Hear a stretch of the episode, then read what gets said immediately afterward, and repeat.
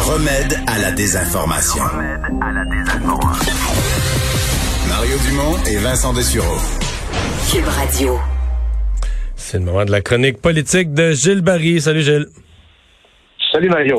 Alors, tu penses encore que la, la, la loi 101, c'est une question que certaines personnes se posent. Est-ce que, est-ce que électoralement, la langue, la loi 101, la charte de la langue française, c'est un sujet pour gagner des élections dans les années 60, 1970, ou est-ce que ça l'est encore euh, dans les années 2020? Ben moi, je pense encore plus aujourd'hui. Puis je vais t'expliquer. Jeudi, quand tu discutais avec Richard, tu as dit, euh, tu as mentionné, euh, dans le fond, le gouvernement de la CAQ euh, veut peut-être avoir la pandémie un peu plus derrière lui pour être en mesure de présenter quelque chose quelque part à l'automne. Tu pas dit automne, mais plus tard. Donc, euh, si c'est pas avant juin, ben ça peut être plus tard cet automne. Mais ça serait avant juin. Mais est-ce qu'on va, si on le dépose avant juin, est-ce qu'on aura le temps de l'adopter? Ça prend un certain temps, là, un projet de loi de cette ampleur-là. Tu n'adoptes pas Ouais. ça dans la semaine, là? Moi, je pense, Mario, et je vais te dire pourquoi le projet de loi est très important. À mes yeux, sur l'identitaire, après la laïcité, ça va être la pièce législative la plus importante du gouvernement Legault. D'abord, la loi 101 existe depuis 40 ans. Ça va être un enjeu très important, clé, euh, lors de la prochaine élection au Québec l'année prochaine et principalement auprès des électeurs francophones. Alors, c'est bien fait, Mario. Euh, ça pourrait décapiter les partis d'opposition à la prochaine élection, j'en suis convaincu. Donc, une très bonne loi pourrait menacer le PQ, pourrait menacer Québec solidaire et pourrait avaler ce qui reste de vote francophone dans certains comtés libéraux.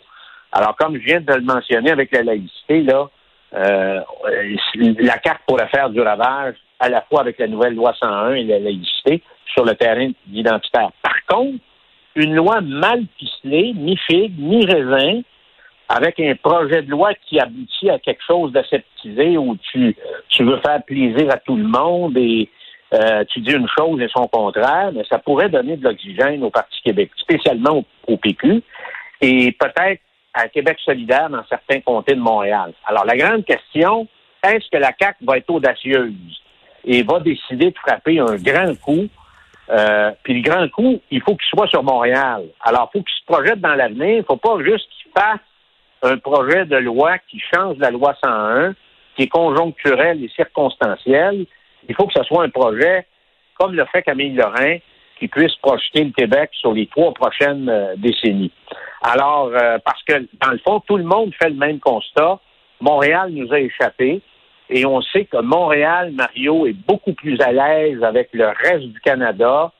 Euh, il dort mieux avec l'idéologie diversitaire, avec euh, la notion de multiculturalisme. Alors, il est loin de la société québécoise et de ses valeurs. Puis au pire, à chaque occasion qu'il a, ben, il dénonce la société québécoise, il dénonce nos valeurs, puis les combats. On le voit avec la laïcité. Donc, et je te dis, Mario, s'il y avait un référendum sur l'île de Montréal demain matin, ça allait être sur la laïcité. Je suis convaincu que la laïcité perd, là. Alors, ça démontre à quel point on Non, est mais on se comprend que, on se comprend que les, les- les élections à Montréal, se, se- par exemple, euh, au- les deux partis montréalais, là, Québec solidaire et le Parti libéral, Ouais. euh, c'est Ouais. les deux partis qui étaient le moins pour la loi sur la laïcité. Tu sais, je veux dire, si, si, si Montréal n'est plus en phase avec le reste du Québec, à aucun point de vue incluant politiquement. Oui. Moi, je te dis, euh, Mario, euh, que cette loi-là, et c'est pour ça, Mario, quand tu regardes ça dans une perspective un peu plus large, tu la déposes au mois de juin ou tu la déposes même en rentrée parlementaire cet automne, l'important, c'est de la faire voter avant d'aller en élection, parce que dans 4-5 ans, le monde ne se rappelleront plus s'ils l'ont passé au mois de juin ou s'ils l'ont passé euh, avant la fin de l'année 2021. L'important, c'est de faire une loi très forte, qui a beaucoup dedans, qui va être euh, qui va être très claire face aux nouveaux aliments, qui va être très claire face aux cégeps, aux universités, et puis en même temps, qu'est-ce qu'ils vont faire avec les entreprises de moins de 100 employés?